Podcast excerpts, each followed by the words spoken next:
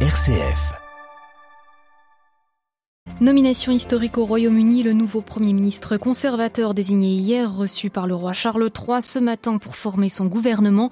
Sur la table de cet ancien ministre des Finances d'origine indienne, des défis urgents et nombreux alors que le pays va rentrer en récession. Nouvelle attaque de la junte militaire en Birmanie. Les putschistes ont visé dimanche l'armée indépendante du Kachin au nord du pays. 70 personnes ont perdu la vie. Nous irons à Rangoon. La réputation turque d'accueil généraux des réfugiés sérieusement mise à mal. Selon un rapport de l'ONG Human Rights Watch, des centaines de Syriens arrivés en sol turc cette année ont été arrêtés, détenus et renvoyés dans leur pays. Haïti ne doit pas mourir, c'est l'appel fort que lance ce matin sur nos ondes l'évêque haïtien d'Ansavo et Miragouane. Sous la pression de l'insécurité alimentée par les gangs, l'église jusqu'alors respectée n'échappe plus aux violences. Radio Vatican, le journal Delphine Allaire.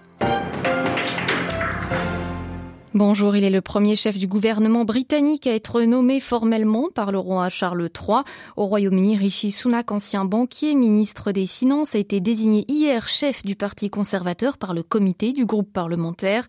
À présent à la tête du Royaume, il a pour tâche d'unir son parti dans un contexte de crise des finances publiques et de mécontentement des Britanniques face à l'augmentation du coût de la vie. Son portrait à Londres avec Jean Jaffré. À 42 ans, Rishi Sunak est le plus jeune Premier ministre depuis 1812 et député seulement depuis 2015.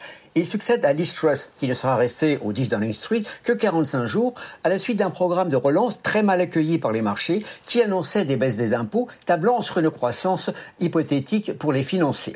Rishi Sunak, ancien analyste à la banque d'affaires Goldman Sachs, se présente comme un partisan de l'orthodoxie financière.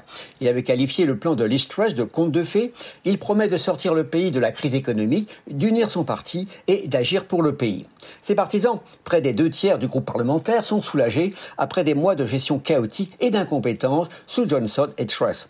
Le nouveau Premier ministre, le cinquième en six ans, aura de nombreux défis à relever alors que le pays traverse la pire crise financière, économique et sociale depuis 70 ans. Jeremy Hunt, qui a quasiment complètement détricoté le programme de Liz Truss pour rassurer les marchés financiers, conservera probablement le poste de ministre des Finances. Il devrait vendredi annoncer des coupes budgétaires et des mesures de déréglementation pour combler un trou de 40 milliards de livres dans les comptes publics. Londres, Jean Jaffré, Radio Vatican. Rishi Sunak, premier chef du gouvernement donc d'origine indienne, a reçu les félicitations hier du premier ministre indien. Narendra Modi se réjouit de l'existence de ce pont vivant avec son pays que constituent les Indiens du Royaume-Uni. Le président allemand arrivé à Kiev ce matin pour une visite surprise, Frank-Walter Steinmeier, dont les pouvoirs sont honorifiques en Allemagne, va rencontrer Volodymyr Zelensky, entre autres afin d'organiser un jumelage de villes ukrainiennes et allemandes. Une conférence internationale pour la reconstruction de l'Ukraine simultanément lieu à Berlin aujourd'hui.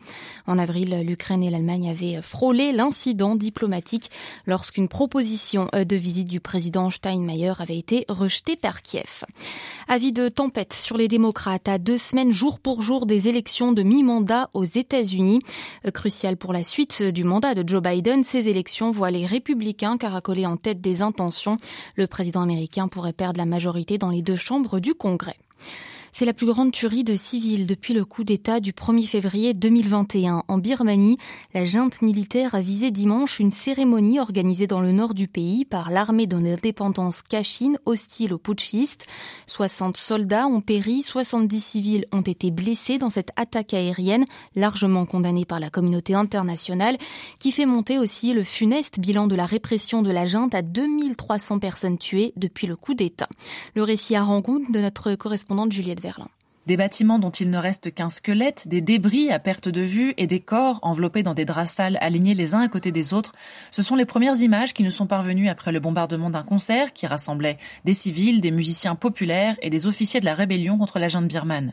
Le concert avait été en effet organisé à l'occasion des 62 ans de la fondation de la Kachin Independence Army, l'une des armées rebelles les plus anciennes du pays. Plusieurs avions ont bombardé la foule en pleine soirée. C'est la plus grande tuerie de civils depuis le coup d'État du 1er février 2021, après la répression violente d'une manifestation à Bago près de Rangoon le 9 avril 2021, qui avait fait plusieurs dizaines de victimes, et celui plus récent du 24 décembre, où l'on avait retrouvé les restes calcinés de 38 personnes dans l'état de Kaya. La junte et les groupes de résistance sont en guerre ouverte dans toutes les régions du pays depuis la prise du pouvoir des militaires. L'incident est largement condamné dans le pays comme à l'international, et aujourd'hui tout le monde attend les représailles de la résistance armée. Juliette Verlin, Rangoon, Radio Vatican. La frontière maritime entre Israël et le Liban, objet d'un accord ce jeudi. Le texte négocié sous égide américaine va ouvrir la voie à l'exploitation de gisements gaziers en Méditerranée orientale. Le chef de l'opposition israélienne Benjamin Netanyahou, en campagne contre le Premier ministre actuel Yair Lapid pour les législatives du 1er novembre, estime lui que cet accord doit d'abord faire l'objet d'un vote de la Knesset, le Parlement israélien. Des centaines de Syriens, majoritairement des hommes et des garçons, arrêtés, détenus puis renvoyés en Syrie contre leur gré. C'est ce que dénonce Human Rights Watch dans un nouveau rapport qui jette une ombre sur l'accueil généreux par la Turquie de 3,7 millions de Syriens depuis le début de la guerre. Entre février et août dernier, l'ONG a recueilli les témoignages de 37 personnes renvoyées dans le nord de la Syrie alors qu'elles étaient censées bénéficier d'une protection en Turquie. Human Rights Watch appelle l'Union européenne à reconnaître donc que la Turquie n'est pas un pays sûr pour les demandeurs d'asile. À Istanbul, à Nandlower. Selon le ministère turc de l'Intérieur, 527 000 réfugiés syriens sont rentrés dans leur pays ces dernières années. Au terme de son enquête, l'ONG Human Rights Watch affirme qu'une partie de ces retours n'était pas volontaire. Nadia Hartman, chercheuse et auteure du rapport. Le nombre de renvois forcés augmente. On parle de gens qui bénéficient depuis longtemps d'une protection en Turquie, qui sont intégrés, qui parlent turc et qui ont été arrêtés sur leur lieu de travail dans la rue chez eux à cause de la plainte d'un voisin. Des gens qui se retrouvent très maltraités dans des centres de rétention, des centres qui sont financés par l'Union européenne, qu'on force à signer des formulaires de retour volontaires, puis qu'on envoie dans le nord de la Syrie dans des bus remplis d'autres Syriens. Sollicités par Human Rights Watch, les autorités turques dénoncent des allégations infondées. Mais l'ONG pointe du doigt un climat sociopolitique de plus en plus hostile aux réfugiés en particulier à l'approche des élections de juin 2023. Dans le cadre de cette campagne politique, je pense que l'objectif est de contribuer au discours selon lequel la Turquie est intransigeante à l'égard des réfugiés. À mon avis, l'idée est de poursuivre ces déportations de manière régulière tout en maintenant l'apparence d'un pays accueillant à l'égard des réfugiés. Human Rights Watch appelle l'Union européenne à suspendre ses financements des centres de rétention de migrants jusqu'à l'arrêt des renvois forcés. À Istanbul, un pour Radio Vatican.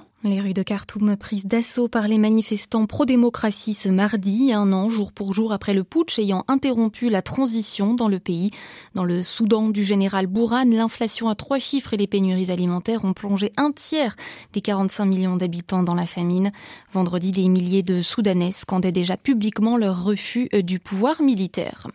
Au Tchad voisin pendant ce temps, les violentes manifestations également contre la junte au pouvoir, qualifiées d'insurrection étrangère par le président Déby Itno hier. Les Tchadiens contestent la période de transition prolongée récemment de deux ans avant la tenue d'élections. Retour en Europe où la France va ouvrir l'une des plus grandes mines de lithium du continent d'ici 2027. C'est ce qu'ont annoncé hier le patron du groupe français de minéraux industriels Imeris et le ministre de l'économie. Le minerai rare qu'est le lithium, un composant essentiel à la fabrication des batteries électriques, suscite une compétition féroce entre puissances industrielles tout en soulevant, soulevant la controverse en ce qui concerne l'impact environnemental de son extraction. Toutes les précisions en France de Marie-Christine Bonzon. Le gisement de lithium est situé dans le centre de la France, à Beauvoir, près de Vichy. Les strates de mica, d'où le lithium sera extrait, résident elles-mêmes sous une carrière de kaolin déjà en exploitation. Comme les autres pays européens, la France cherche à diminuer sa dépendance quasi totale envers les importations de lithium venues d'Amérique latine, d'Australie et de Chine, d'autant que l'Union européenne a décidé que les voitures électriques seront les seuls véhicules neufs à pouvoir être vendus dans ces pays membres à partir de 2035. Nous avons des mines de lithium en France et nous allons les développer, lance le président Emmanuel Macron. Selon le ministre français de l'économie Bruno Le Maire, le projet de Beauvoir réduira drastiquement les besoins de la France en matière d'importation de lithium. Il affirme aussi que l'exploitation du gisement sera, et je cite, exemplaire sur le plan environnemental et climatique. Mais l'organisation France Nature Environnement n'est pas convaincue. Il faut arrêter avec le mythe de la mine propre. Tout ça, c'est de la communication et du flanc, lance Antoine Gattet, le vice-président de France Nature Environnement, qui dénonce par ailleurs l'absence de consultation publique préalable au projet. Marie-Christine Bonzon, pour Radio Vatican.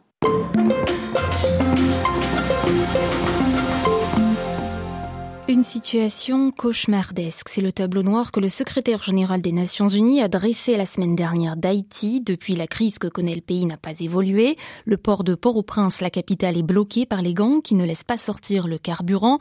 Impossible de se déplacer ou de puiser de l'eau. Le gouvernement haïtien contesté à cause de son manque de légitimité n'est plus en mesure de contrôler quoi que ce soit. Devant ce chaos général, il a demandé l'intervention d'une force armée internationale pour rétablir la sécurité et la libre circulation qu'a relayé l'ONU.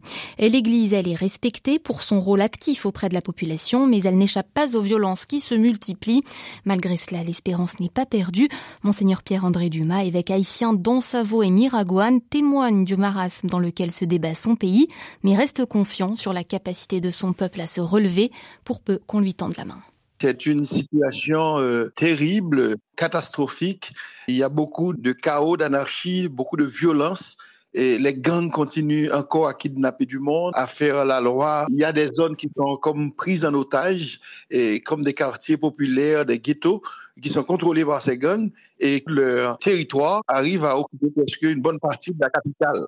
Les zones de province, par exemple, là où se trouve mon diocèse, et quand même, il y a beaucoup plus de sécurité, mais les gens, ils sont totalement préoccupés puisque il y a quatre, quatre à cinq départements qui sont complètement bloqués, qui peuvent pas arriver sur Port-au-Prince, et, la zone de Martissan, qui est euh, l'entrée sud de, de, la capitale, est complètement bloquée par ces gangs. Comment réagit la, la population? Il y a beaucoup de jeunes qui essaient de mettre debout. Mais aussi, il y a ces manifestations parfois violentes qui euh, ne font qu'apporter de, l'huile sur le feu. Vraiment, on a besoin d'être accompagné, on a besoin d'une certaine assistance, non pas d'une occupation, mais d'une aide internationale, d'une force sérieuse capable d'accompagner la population, au moins pour sortir de cette situation de blocage total, de blocage historique de la population haïtienne qui est comme prise en otage. Pour que les hôpitaux puissent reprendre à fonctionner, que les écoles puissent ouvrir le porte. Et, et en plus, on a, au niveau des maladies, on a le retour du choléra. Donc nous, ce qu'on sait, c'est que le peuple haïtien risque la disparition. Que fait l'Église dans ce contexte-là? Nous, comme Église, comme pasteur, on accompagne, on est présent, on est solidaire de la souffrance des gens, on ne peut pas faire grand-chose, mais depuis quelque temps, même des leaders catholiques, chrétiens, eh, se sont engagés, des catholiques, à, aider à penser à un plan de, sauvetage, un plan de stratégique pour le développement humain intégral d'Haïti. Il faudrait absolument qu'on arrive maintenant à aider ce peuple à se reprendre en main pour avoir un nouveau destin. Voilà. Euh, malgré votre action en faveur de toute la population, l'Église, euh, ses membres et ses institutions ne sont pas épargnés euh, par la violence. Des églises ont été attaquées, des diocèses aussi, comme le diocèse des Gonaïves, le diocèse du Port-de-Paix, ils ont été touchés. On a pillé des dépôts. Nous, dans notre diocèse, au niveau du diocèse des Nipes, nous avons anticipé, nous avons distribué aux prisonniers et à des familles très vulnérables, très faibles, très pauvres, tout ce qu'on avait dans nos dépôts. Quand un peuple est en crise comme ça, parfois même les meilleurs sentiments s'en vont. Nous avons besoin de redonner et de soulever l'espérance pour ce peuple. Malgré ce tableau noir, est-ce qu'il y a des signes d'espérance? Et ces signes d'espérance, euh, le fait de voir des jeunes qui n'acceptent plus de subir l'histoire, mais qui se sentent acteurs, protagonistes, et qui ne veulent plus rester comme des automates à subir tout, à se plaindre, à faire pousser des jérémiades. Il y a des jeunes qui disent qu'il faut travailler pour laisser un nouvel avenir aux nouvelles générations. Il faudrait élaborer un plan avec les locaux aussi pour que la solution vienne d'Haïti et en même temps que l'on puisse avoir ce qu'on appelle un plan de développement, j'ajoute, humain intégral, de manière à ce que l'être humain soit sauvé, que cette société soit plus humaine et que en même temps qu'on puisse avoir une forme de développement qui ne détruit pas l'être humain, qui ne met pas Dieu en dehors de l'histoire, mais un développement permettant à l'être humain d'être lui-même, d'être libre intérieurement et en même temps de pouvoir partager, de pouvoir vivre de la fraternité, de pouvoir aussi comprendre la douleur des autres à travers cette tendresse de cœur, mais aussi à vivre ce que nous appelons nous-mêmes la, la nouvelle révolution de l'amour pour une civilisation d'amour dans notre pays en Haïti. Interrogé par Xavier Sartre, Monseigneur Pierre-André Dumas, évêque haïtien dans Savoie et Miragouane, était ce matin l'invité de Radio Vatican.